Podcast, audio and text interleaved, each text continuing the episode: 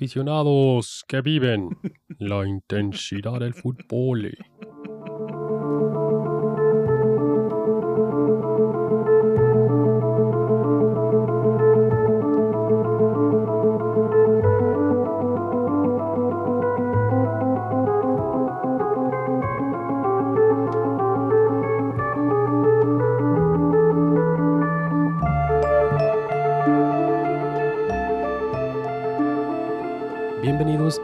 Episodio de Para Dormir Después Podcast, un show semanal de libros y películas en donde en cada semana platicamos de aquellas grandes obras que nos han hecho quedarnos pegados a la página o a la pantalla y donde sin importar la hora hemos preferido desvelarnos y dormir después.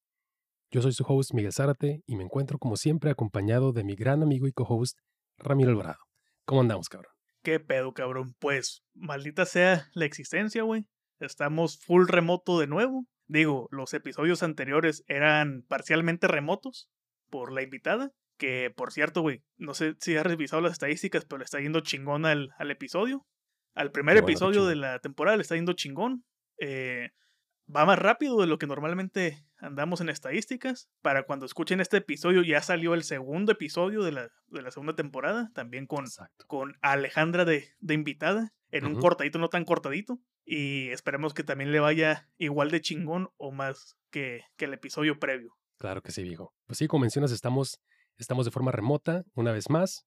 Esta vez, por lo menos no de mi parte, no estoy, no estoy acompañado de una fríísima caguamita. Tengo mi, mi termote de café. Y pues si escuchan ladrar los perros, no es el cuento de mi querido Rulfo, es el perro de la vecina. Pero hazme el favor, carnal, déjanos escuchar ese ni canción de Valentín Elizalde, güey. No, no, es, no señal de que andamos avanzando, güey, nomás de los vecinos. Ándale, no, vamos para atrás, chingada madre. Ahí va, güey. Eso es todo. Y pues Mm. no están ustedes para saberlo, pero sí les voy a decir, güey, an- andamos estrenando eh, filtros pop-up para, el- para los micrófonos. En tu caso, tú estás estrenando el legendario filtro normal del SM7B, el clásico, y yo estoy est- estrenando el genérico que también trae el eh, ese mismo micrófono, pero el más choncho.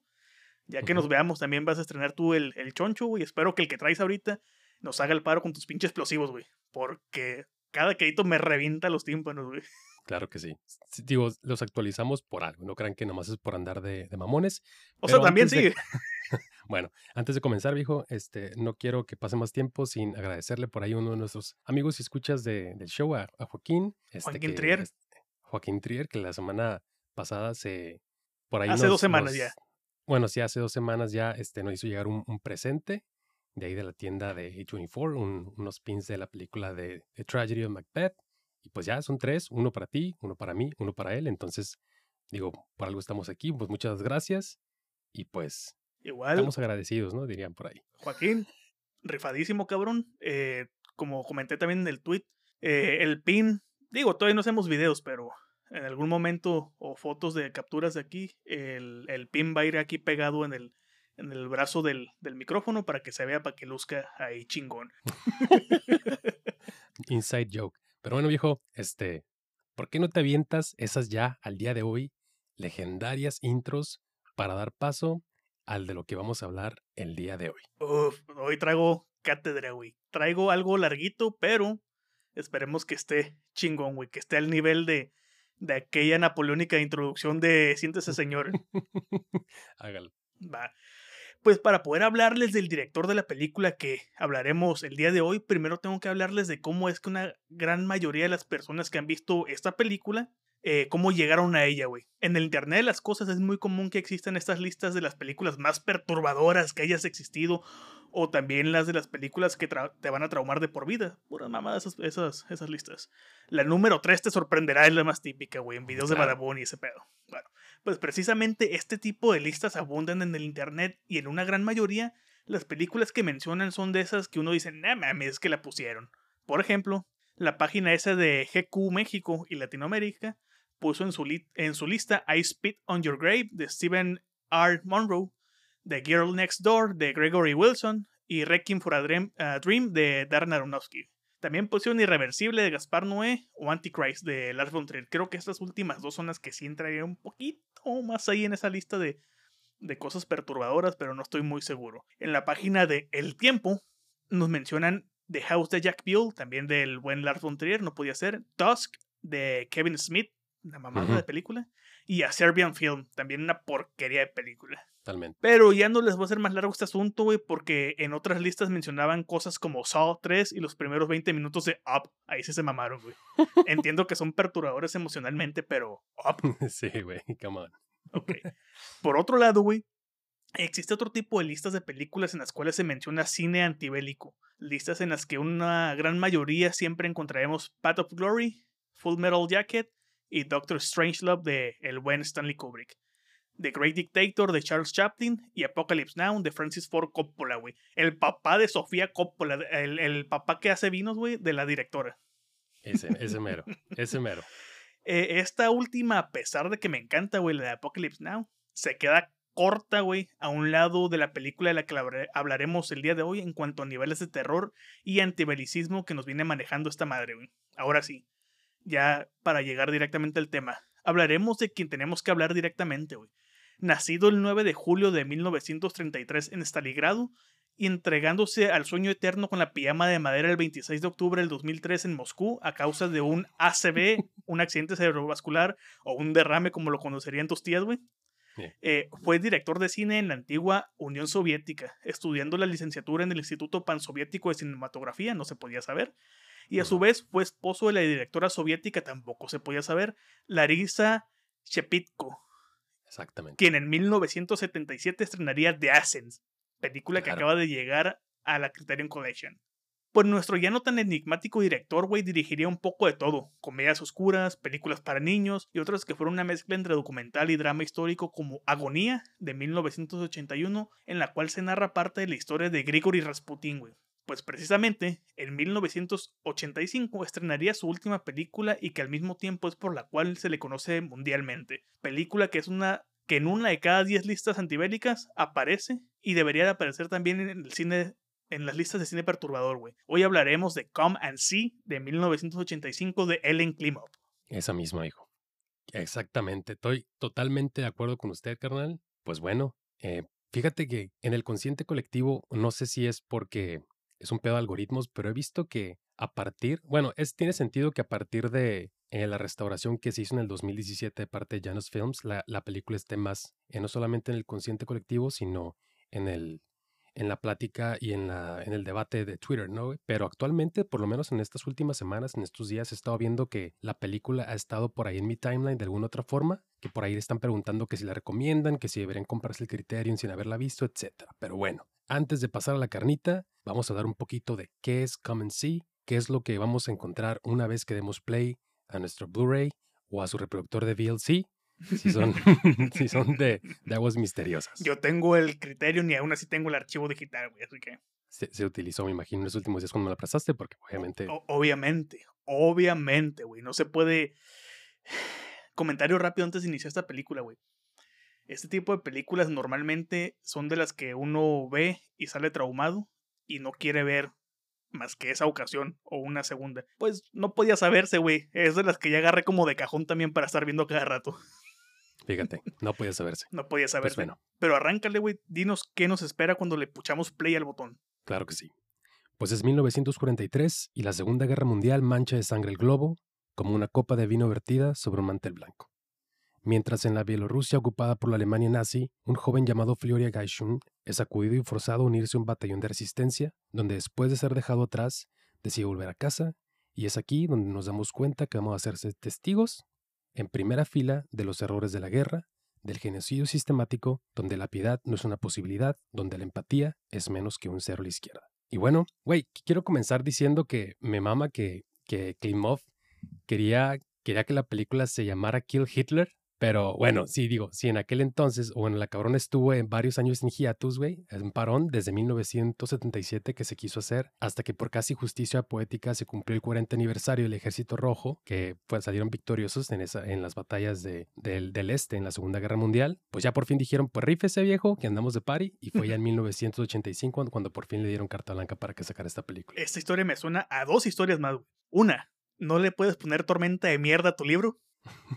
Exactamente. Y dos, a cuando también, bueno, en este caso Polonia, eh, le dio carta blanca a nuestro viejito Andrés Zulawski, güey, para dirigir a un The Silver Globe, pero cuando vio que el, cuando vieron, güey, los de gobierno que se andaba poniendo bien denso este cabrón, güey, con su El planeta de los simios versión Zulawski, güey, aplicaron un Goebbels, un Goebbels, y dijeron, no, compa, separa la producción y córrele de aquí del país porque vete con tus películas y todo el rollo, porque si no la quemamos.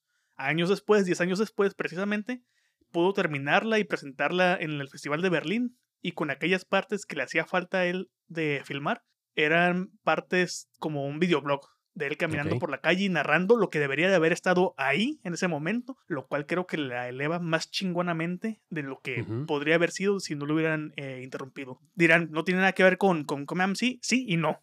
También otra recomendación, véanla. Sí. Eh, creo que tiene mucho sentido y habla en pro de la película el que haya estado tanto tiempo eh, prohibida hasta cierto punto su producción, porque también creo que tuvo ciertas repercusiones no solamente artísticas, sino también en el desarrollo de cómo ves la historia. Klimov no solamente cambió el nombre de Kill Hitler por Come and See, ven y mira, que estaba leyendo, güey, y hay un pasaje, estaba leyendo varios este, reviews y varios artículos al respecto, y me encantó uno que digo, este, viene del el libro de las revelaciones, que dice lo siguiente, y cuando abrió el cuarto sello, oí la voz de la cuarta bestia que decía, ven y mira, y miré, y he aquí un caballo amarillo, y el que lo montaba se llamaba muerte, y el infierno lo seguía. Y pues, qué mejor alegoría para contarnos lo que vamos a ver durante esas más de dos horas, casi tres horas en las que estamos tal cuales, solamente, no solamente siendo este, testigos en, en primer plano, muchas veces pareciera que los actores nos están invitando y nos están haciendo parte de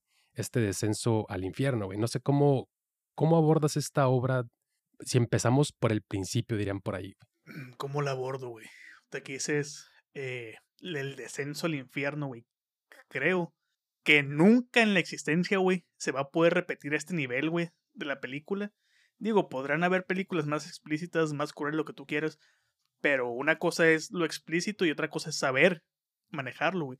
Y este descenso a los infiernos ya lo quisiera Lars von Trier en su House de Jack Bill cuando literalmente va al infierno. Exacto. No sé, güey, me encanta que inicia con la cara del hermano de, de Fiora, Fiora en la película, remedando, a su papá, güey. Que se están burlando de él, güey, y el papá dice, vas a ver, hijo de la chingada, te voy a agarrar madrazos, ven para acá, ven para acá que te agarro madrazos. Y en eso, avioneta o avión pasando sobre ellos de reconocimiento, salir corriendo, güey, tirarse donde se puedan. Y entre ese tirarse pecho tierra, güey, encontrar una pistola, un rifle. Y a partir de ese momento, todo se va a la chingada, güey. ¿Por qué? Porque se termina adentrando de una u otra forma a estos bosques bielorrusos tan característicos, güey, de estas Europas, eh, ¿cómo de Países Bajos, güey, de, de, la parte baja de Europa, güey, donde, pues, Transilvania, güey, prácticamente. O sea, tú piensas en bosques de esa zona y son bosques grises, güey, son eh, bosques tétricos. Eh, esos bosques que aunque no esté pasando nada, güey, que pueda estar, eh, no sé, filmada con la iluminación más hermosa, güey, el día más bello, te crespa los nervios, güey. Sabes que algo sucedió ahí, güey, o algo mal ahí en ese ambiente, güey. Y tal cual, en cuanto va entrando a este mundo, güey, vamos escuchando el vamos viendo el descenso y lo vamos escuchando. Porque el manejo del audio en esta película está para que te cagues, güey. Sí. E, estoy de acuerdo en lo que dices, sobre todo porque hay un eco muy característico en el cine soviético de la segunda mitad de, del siglo XX, en donde los directores y pues los artistas de, del cine de aquel entonces se enfocaban muchísimo en, las repercusiones psicológicas más allá que el terror físico, ¿no? Hay muchas películas bélicas rusas de aquel entonces, no solamente que están eh, ambientadas en la Segunda Guerra Mundial, sino también en las guerras previas, en las guerras de conquista, en las guerras de revolución. Y van el terrible. exacto, y tienen un peso muchísimo mayor en las, en las consecuencias psicológicas y aquí lo vamos viendo de una manera exponencial, porque uno podría decir que de alguna u otra manera estos niños que no siguen la, no sé, que están por ahí jugando de una manera inocente, que tiran a loco al jefe, güey, de alguna otra forma causan ese pequeño holocausto en comparación con los otros que hubieron en su aldea, güey, porque es donde los reconocen, donde pasa ese avión de reconocimiento y acto seguido, en cuestión de días, todo, güey, está aniquilado, güey. Entonces podríamos decir que incluso podría ser un coming of age salido de las misas, las pinches grietas de los abismos, güey, hasta Eh, cierto este tipo punto. de coming of age sí me gusta, güey. Es, Ándale. es que estos sí son, estos sí son terrenos, güey, porque precisamente, güey, mencionas el avión de reconocimiento, los ubican, tal vez no específico, pero ven que hay gente, güey, acto seguido, güey, a barrer el pueblo completo como nada más los alemanes sabían, güey. Y eso es otra cosa que está bien densa, güey, en Command Sea. Es casi un documental, güey. El estilo en el que está eh, filmada, filmada, precisamente. Que o sea, sí, pero también no le puedes echar la culpa a un niño de ese tipo de cosas, güey. Cuando simplemente ellos estaban jugando, güey, y quedaron mal parados en el lugar, güey. Fue, fue, Sí, el de fue el universo ahí cuadrándose para decir, ¿sabes qué? Tú, tú, tú, tú, en su contra. chinguen a su madre. tú y Ahora, toda tu familia. co- conspiró en su contra universo. Eh, no sé, ahí no puedo decir nada porque me tiene bloqueado Pablo Coelho en Twitter, güey. A huevo. Un logro, un logro más de su administración, oiga. Eh, pero sí, güey. eh, ¿Qué otro momento de la película es impactante, güey? Ah, ¿Te acuerdas de la película de Fury? De. Simón. de ¿Cómo se llama este güey? ¿Ayer? ¿David Ayer? David Ayer, Simón. Eh, cuando están en los tanques que se ve muy como a Star Wars las balas volar, güey. Porque tenían Ah, las balas claro. rastreadoras. Claro ¿Te acuerdas sí. de ese momento? Pero en Command Sea, güey, con la vaca. Simón, por sea, supuesto. ¿cómo cómo no? la vaca pasa de estar viva haciéndole "Mm", a ya me morí. Sí. Y aparte, pues tiene un peso bastante, bastante específico en la película porque la, esa vaca representaba mucho la esperanza de esta gente, ¿no? Y cómo se ve reducida a un cadáver en cuestión de, de segundos. Creo que la vaca es, es uno de los, en estos tiempos, uno de los grandes este, impedimentos para que mucha gente disfrute esta película. Estaba leyendo muchas reviews en Letterboxd y digo, pues, digo, hay que, hay que verla con, Con ojos con del los momento. ojos con ojos de, de su tiempo, ¿no? Entonces, pues digo, en que escuché también que la vaca estaba enferma, entonces digo, pues ni modo que, que esté en el santo cielo de las vacas. Pero yo quería aquí McDonald's del también- cielo. Ajá, hablando de, de- de escenas importantes y de escenas interesantes, me, me gusta la forma en la que Klimov y su director de fotografía eh, rescatan momentos de belleza en, en, en estos pinches eh, En ese pinche infierno. oscurísimos de noche, en este infierno, güey. Por ejemplo, cuando, cuando Glasha y, y, y este cabrón eh, Flioria, güey, se encuentran por primera vez y están llorando. Eh, varias escenas después, que es, digamos, es como se conocen, hay, hay varios momentos en donde vemos eh, stills o escenas que son muy, muy hermosas, como cuando se refleja un arco iris en su vientre. Incluso la, la escena de la muerte de la vaca con Floria este, usándola como escudo también es bastante, bastante bonita. Entonces digo, Klimov y, y- y su director de fotografía no buscan hasta cierto punto hacer bella la guerra. Ajá. Digamos que en lo que hay, en lo, en lo que este evento tan trágico ofrece, encuentra formas, güey, y no las altera, sino que de ahí en- eh, hay, hay varios cuadros bastante bellos en, en la película. Pues precisamente ese momento, güey, también del bosque. Glasha se llama, ¿verdad? La, la- morra. Clasha. que no me soy malo con los nombres. Cuando Glasha eh, está bailando, güey, te digo, precisamente cuando está bailando sobre el tronco, güey, que es una ensoñación ese momento, precisamente, es como, es fantasía pura, güey, como una fantasía muy turbia, güey, precisamente también. Sí. Eh, cómo está ella bailando, cómo se ve hermosa bailando, cómo feliz, radiante, eh, cómo se ve casi, como, te digo, como una diosa del bosque. Pero una diosa de un bosque muy torcido, güey, muy jodido y que ha visto cosas. Y que Sí. seguirá viendo cosas, güey, que precisamente instantes después van a ver y sentir cosas y van a volar cosas. Sí. En- entre los logros de, de la película en aquel entonces, nada más para comentarlo, para quienes les gusta la trivia, pues eh, fue galardonada en el Festival Internacional de Cine de Moscú con el Golden Prize. También se estrenó en Venecia en, en ese entonces, en Toronto, en Chicago y en 2017 cuando Janus Films hizo la restauración, Uf. también ganó un premio especial, güey, porque dicho trabajo de restauración neta es una cosa impresionante, impecable, güey, neta que creo que es uno de esos trabajos que va a quedar para la historia porque neta hacen que la película se sienta mucho más vital de lo que de lo que lo fue por mucho tanto de- por muchos años, güey, donde realmente sí se miraba bastante bastante mal, o sea, no que fuera menos impactante, pero, Pero sí se fea. ve que fue un jale no solamente de unos alcances tecnológicos santísimos, sino que fue un trabajo, güey, de puro amor, güey, de Es estar ahí que frame por frame. Se sabe, güey, que Janus, eh, restauración tras restauración, güey, gana premios, güey. O sea, siempre ganan un maldito premio por sus trabajos, güey. Porque se llegan a tomar años, incluso hasta conseguir material que sea exclusivo para ellos, para sus ediciones, güey. Creo que por eso cuestan lo que cuestan las Criterion Collection, güey. Eh, o sea, no estás pagando nada más ahí, la, ah, ya Sonic, no, estás pagando el, un jale de neta, de, de la propia empresa, güey, de Janus, de Criterion, todo el rollo. Eh, no sé, güey, tú que mencionas lo de la edición de, eh, me acordé de la edición de Curzón. ¿Te acuerdas cuando la queríamos comprar, de UK? Sí, y sí. que alabado sea Satanás, güey, eh, anuncian la restauración en Janus, anuncian la Criterion años después. Y hablando de, de lo bien que se ve esa restauración de Janus, güey. Aquí alguien de este podcast sí la fue a ver al cine, güey. Así es. ¿Por qué no nos cuentas de esa, esa experiencia, güey, que tuviste? La, la fui a ver a la cine. La fui a ver acá en la Cineteca de Tijuana. Digo, una un cochinero, güey, de comparación de lo que se ve que es la de Ciudad de México. Pero es lo que, es lo que hay, güey. E, es lo que hay. Y estaba llena la sala, güey. Para el tipo de película y la hora y el lugar es raro, güey. Sabes que la cineteca de acá es raro que se llene la sala, güey. Es rarísimo que se llene esa sala. Estaba llena, güey. O casi llena, güey. Había bastante gente y había bastante gente de todos los rangos de edades, güey. Desde los que ya dejaban entrar hasta señores de 70, 80, güey. Y cuando inició la película, eh, fue un silencio, o sea, que sea así excesivo, güey. Eh, pero silencio que pesaba, no silencio de que lo estás disfrutando, de que, ah, nadie está chingando, güey, no me voy a estresar. No, no, no. Era un silencio pesado, güey, se sentía denso el ambiente, sí, güey, de, ese, que digo, le da un plus bien cabrón a la experiencia, güey, pero es incómodo, güey, y se disfruta. Y no escuché ni un solo ruido durante la película, güey todos los que fueron a ver la película sufrieron y sufrimos en silencio la película en el buen sentido del sufrir, güey. Sufrimos los horrores que vimos en pantalla y los disfrutamos al mismo tiempo como experiencia fílmica, güey. El sonido estuvo chingoncísimo, la imagen también, güey, agarré buen lugar.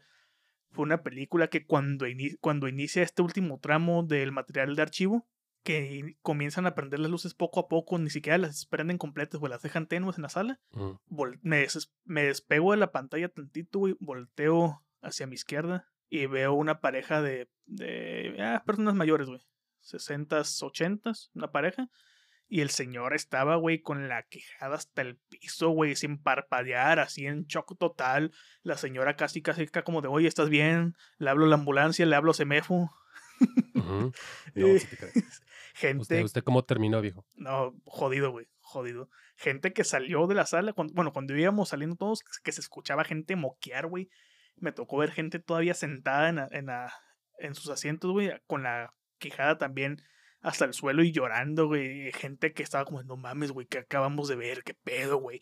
Y yo cuando llegué al carro fue cuando pegó el madrazo duro, pero fue épico, güey. Fue, fue, fue muy, muy, muy chingón. Sí, qué, qué envidia que, que, hayas podido lanzarte. y que está el boleto, güey, en la película.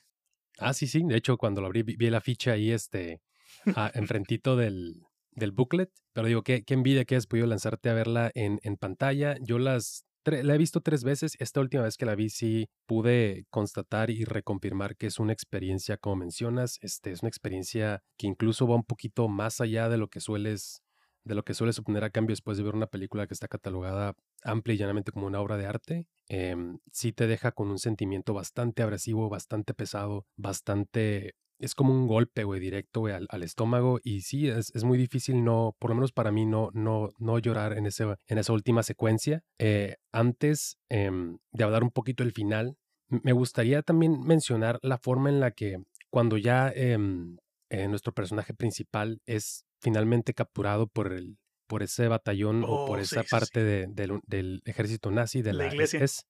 en, en, esta, en esta iglesia, ¿cómo pareciera que mucha de esa gente que fue capturada llegó por propio pie? Y es porque a cierto punto se le mintió, se le mintió, ¿no? Se le dijo que, que, que iban a ser liberados a cierto punto, como se hacía, varias técnicas, ¿no? Para que cooperen las grandes masas y a final de cuentas, pues termina en una escena bastante catárquica y dolorosa, ¿no? Termina con la vida de muchos. Que, raya lo documental. E, esa parte es donde raya realmente lo documental, que si te quedas como de, güey, estamos viendo una película o neta, eso sí fue material de archivo que se encontró. Porque no, dudo que exista material de archivo así, güey, de bien filmado, para, o sea, a ese nivel, güey, como de, para alguien, como para una colección privada en, su momento, güey. Neta, no, no dudo tantito que, que sí existe, güey. El verdadero Snuff Movie, güey. O sea, quizás habían este, oficiales de, de la Alemania nazi ahí con cámara en, al hombro, güey, y probablemente si no existen, no están guardadas esas cintas, probablemente se quemaron con la destrucción de, de la Alemania aquel entonces. Aplicaron un dogma 43, güey. Exacto, muchísimos edificios y materiales, de o sea, solamente por ser pro-nazi, este fue quemado y, hecho polvo, entonces probablemente existió, si no es que existe actualmente. A mí una escena que me, neta, me, me, me, me deja boquiabierto previo a la final, que esa es otra, es este cinismo y mala leche de los, de los oficiales nazis cuando sacan a la, a la viejita, güey, que le dicen que, que se ponga a tener hijos, ¿no? hay y, y vemos esa cara de esa señora que lo hace de una manera tan, tan tan fresca y, tan, no sé, güey, tan viva que pareciera justamente que es una, una pobladora de esa, de esa aldea bielorrusa, güey. Y aquí quiero recalcar también la novedad de los actores Alexei Kravchenko como Floria o como Olga Mironova como Glasha, güey, que eran actores primerizos y cómo cargan en sus hombros parte de la película, güey. Porque es a través de sus ojos, a través de cómo cambia su cara. Y no de sus hombros nada más, güey, de su vida, güey. Porque pues el actor principal, güey, esa historia de que inició, bueno, comenzó güero, güey, la, la, filmación y terminó envejecido, güey, bastante canoso, güey, del estrés del de, rodar, güey. Y Glasha, bueno, la actriz de, de, Glasha, que nunca jamás, güey, volvió a actuar en nada, güey. Nos aplicó una a Gianni, pero tajante, güey. Después de y, y, pues el mismo, y pues el mismo Klimov que mencionas que si bien había tenido ya una carrera bastante larga, cuando termina Comencí dijo, yo aquí creo que ya puse en, en, pantalla todo lo que podía dar de mí, no es necesario que siga haciendo más películas, güey. ¿Qué, qué, qué discurso tan poderoso, güey. Y Muy la combinación de artista. Y, Muchísimos años antes. Fíjate, güey, exactamente. Los que viven en el frío se, se entienden, güey. en esos desmadres, cabrón. O serían covidiotas actualmente, güey, como nuestro viejito Dostoyevsky, güey. Eh, probablemente, güey, sería un pinche señor ahí que no entiende de razón, güey. Precisamente ese momento posterior a lo, a lo de la iglesia, güey, cuando ya los partisanos se cuadran a los, a los alemanes, güey. Cómo vemos precisamente a Fliora, güey, todo jodido, güey, con un fusil, güey, que dispara al agua, güey.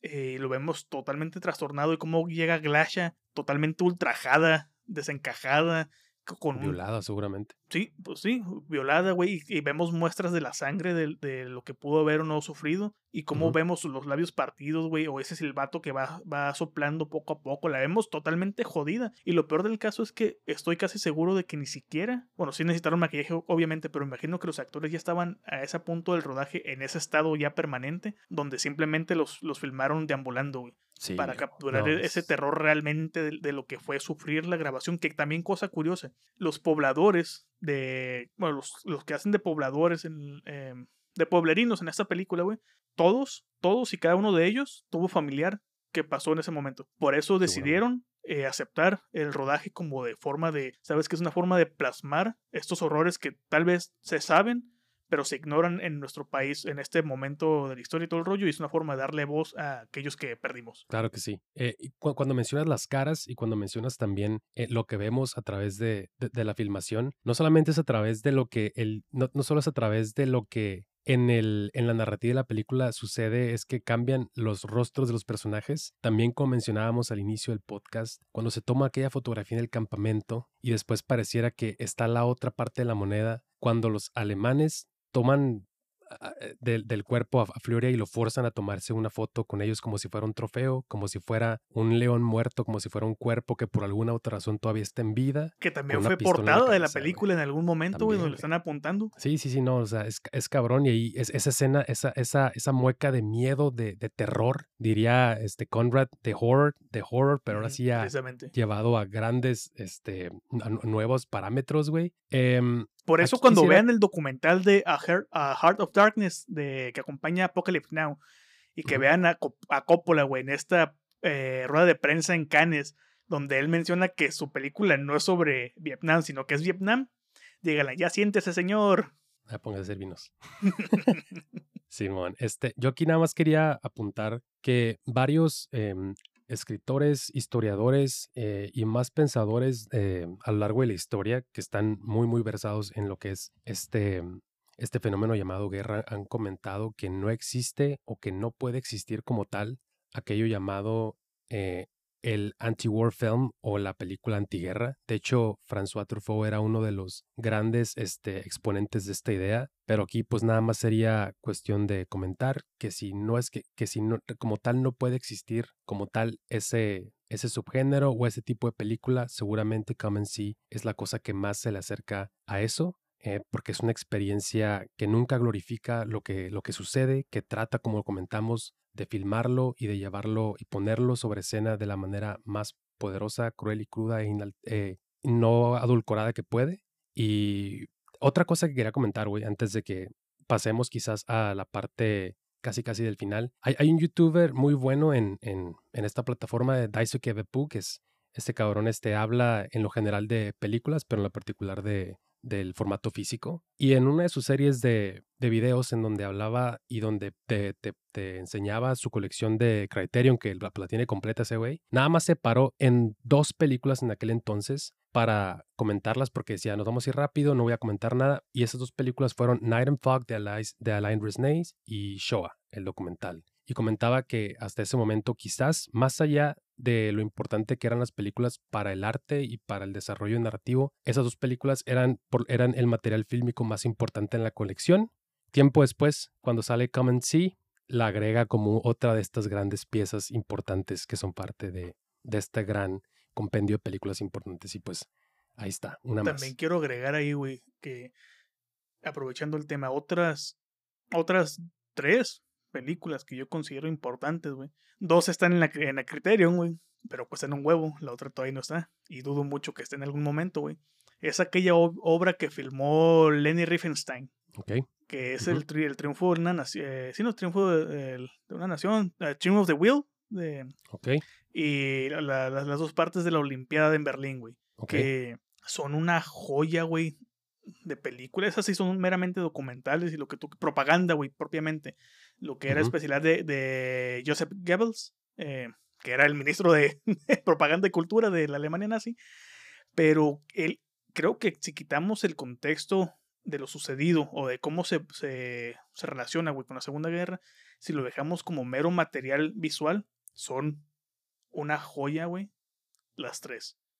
Son una maldita joya, güey, en cuestión de innovación, güey en cuestión de, de lo que muestra de, de cómo Riefenstein se, enfoca más en, en, en, crear un material chingón visualmente y técnico que sobre los realmente fines políticos, que sí, güey, a fin de cuentas están ahí los fines políticos, pero se nota que su, su trabajo fue, tengo algo, tengo algo por contrato, voy a tratar de llevarlo más allá de lo que me están exigiendo. Voy a tratar de llevarlo a, a, a mi arte. Y, no sé por qué estoy seguro, güey, de que muy probablemente Ellen Klimov odiaba estas películas por lo que representan, güey. Pero tampoco él podía negar la parte técnica, güey. Quién sabe. Habría que, habría que preguntarle una vez que pasemos del otro lado y aprendamos ruso, güey. Este, digo, em, pues seguramente, como lo mencionaste, seguramente nunca van a estar en la Criterion porque, pues, también son muy. Las Olimpiadas sí están, güey, están en el box de las Olimpiadas. También son muy, bueno, este, perdón, la, la, la, la, primera que mencionaste. Yo no las he visto, de verdad, pero bueno. otra cosa, digo, ya antes de comenzar, de, de platicar acerca de la escena final, eh, me, me, gusta mucho ese, esa forma en la que también Klimov eh, retrata este momento donde los soldados alemanes ya cayeron eh, ante las, esta, esta fuerza rusa en, y los tienen ahí puestos, ¿no? Como para ver qué van a hacer con ellos, ¿no? Y, empiezan a caer como siempre, eh, eh, eh, pidiendo clemencia, este, que yo no tenía idea de nada, que a mí me orillaron para acá, y al final es, es el, el, el, hartazgo de estos cabrones, y es una mujer también la que dice, chingue su madre, y les empieza, el, empieza la balacera, ¿no? Antes de que, porque un cabrón fue por la pinche gota, güey. Ese güey fue a buscar combustible hasta quién son de chingados y ya no alcanzó, güey, ni pedo. Para purificarlos con fuego. Ándale, no, no alcanzó, pero pues ni modo, este fue el, el fin de muchos de... Fue el fin del hombre araña. El, y, y, el fin de estos oficiales y muchos soldados de, de, la Alemania nazi. Vemos también un accidente por ahí raro este, de una de las, de, de las personas que vienen en un carro bastante, bastante opulento. Eh, y, por, y quiero hablar de la escena final, que es indudablemente la escena más poderosa de la película. Eh, pues ya es, es Flora, ¿no? Viendo un, retrato, un cuadro de Adolf Hitler. Mientras todo el batallón se va, él se queda viendo al mismo y al principio dudándolo, levanta su arma y empieza a darle disparos a la fotografía, lo cual es un, es un mensaje poderosísimo. Y en la edición, en un montaje también bastante poderoso, bastante emotivo, debería decir. Hay una conexión hasta este momento, después de dos horas y 40 minutos, hay una carga emotiva muy pesada en el que vamos viendo hacia atrás las consecuencias de la toma de la Alemania por parte del, del, partido nazi material de archivo, pasamos viendo el holocausto como tal y las consecuencias del mismo. Los cuerpos en las calles amontonados, bueno, no en las calles, pero en, en estos los campos, en los campos, güey, amontonados, güey, como los vemos en cuestiones inhumanas, los, los que estaban todavía de pie, como estaban desnudos, caminando y es... Exacto. Ahí termina de, de darte el madrazo, güey, bien, bien acomodado la película. Sí, y, y, con cada disparo que da, que da Flora, este es como si es como si quitara un gran bloque que constituyó la, la hegemonía y, y el, el, poder de Alemania nazi, ¿no? llevándolo hacia atrás, hasta que al final, con un último disparo, llega hasta el propio Adolf Hitler siendo un bebé sentado en, en, las piernas de su madre, y es aquí donde, donde viene la, la, pregunta, esa pregunta filosófica que pues es más allá, que va más allá de nosotros y nuestro entendimiento, no es el momento, digo, hay, hay teorías, y unos dicen que sí, otros dicen que no, pero pues es que si uno nace si la naturaleza del hombre es buena o mala, o si son las, pues aquello en lo que vivimos, la sociedad, nuestra familia, aquello que vivimos, lo que nos, que nos, los que nos, lo que nos convierte en lo que terminamos siendo, ¿no, güey? Y pues la película también nos lo deja a nosotros, ¿no? Fliora regresa con su batallón y cae la nieve, güey, y con la nieve cae Alemania, güey. El, el, el, ejército rojo es vencedor, además de las batallas de las Ardenas, etcétera, etcétera pues Rusia como tal, Rusia es el vencedor, güey. Rusia acaba con Alemania, güey. Entonces, Lo que nos pues vuelve a la máxima, güey, del episodio 3, güey. Nunca invadan Rusia en invierno, chingada madre. Nunca. No, pudo Napoleón, güey. No pudo Hitler, güey. ¿Quién chingados va a poner, güey? Y más ahorita, precisamente, que Ucrania. estamos en ese momento raro, güey, donde eh, ya tronó por fin, ahora sí el desmadre, y lo digo en el por fin malo, que por lo, parece ser que ya tronó, ¿no? Bueno, ya va a ser noticia vieja para cuando salga este episodio, pero que ya tronó ahora sí el conflicto totalmente entre Ucrania y Rusia y mm, o sea, poner más feo de lo que ya estaba. Y es invierno. Y es invierno, pero bueno, pero son dos, son dos Pokémon de hielo, güey. Ándale, exactamente. es un Articuno contra un Zapdos. No, Zapdos era de trono. Ese era Simón. bueno, este, nada más, aquí nada más para agregar, güey, me, me encanta cómo este el Come ha sido una película que ha impactado de manera positiva en el quehacer cinematográfico. Estaba leyendo un artículo que puso Movie en su, en su página donde los cineastas Clever Mendoza Filo y Juliano Dornelas, los cabrones que dirigieron Bacurau, hablaban justamente de...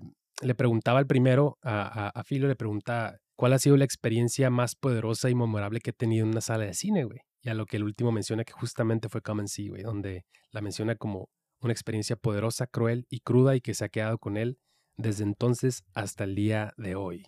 Es una película que te agarra, güey, no te deja ir nunca en la existencia, güey. Y más si la viste en el cine. Ojalá que algún día pueda, güey. Y pues bueno, con eso terminamos otro episodio de Para Dormir Después podcast. Escucharon nuestro episodio dedicado a la grandísima Common Sea de Ellen Klimov. Recuerden que si les gustó este show, les agradeceremos mucho sus comentarios y que nos califiquen con 5 estrellas en su aplicación para escuchar podcast favorita y así este programa pueda llegar a más personas y nos incentive a mejorar semana con semana. Pero sobre todo, a alguien que crean que va a disfrutar tanto este show como nosotros disfrutamos aplastarnos a hacerlo. Pueden seguirme en Twitter para temas off topic y mentadas de madre en arroba zaratestra. Y a ti, cabrón, ¿cómo? A mí en Ramiro ALVRM94. Em, nada más como notas ahí finales, güey. Uno. Joaquín, chingón. Por otra vez nuevamente por los pin de Macbeth. Rifadísimo. eh, dos. Vayan y escuchen los dos episodios anteriores con, con Alejandra como invitada.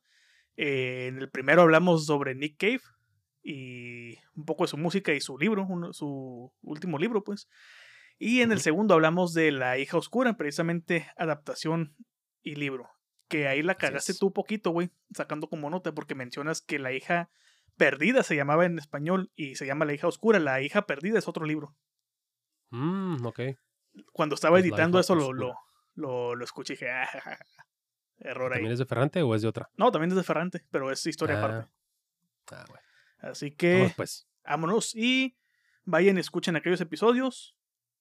Eh, denle like y ahí hagan sus, sus retweets, ¿no? Retweets para este episodio. Sí, compártanos. Pues escucharon a Ramiro Alvarado y Miguel Zárate. Hasta la próxima. Rato.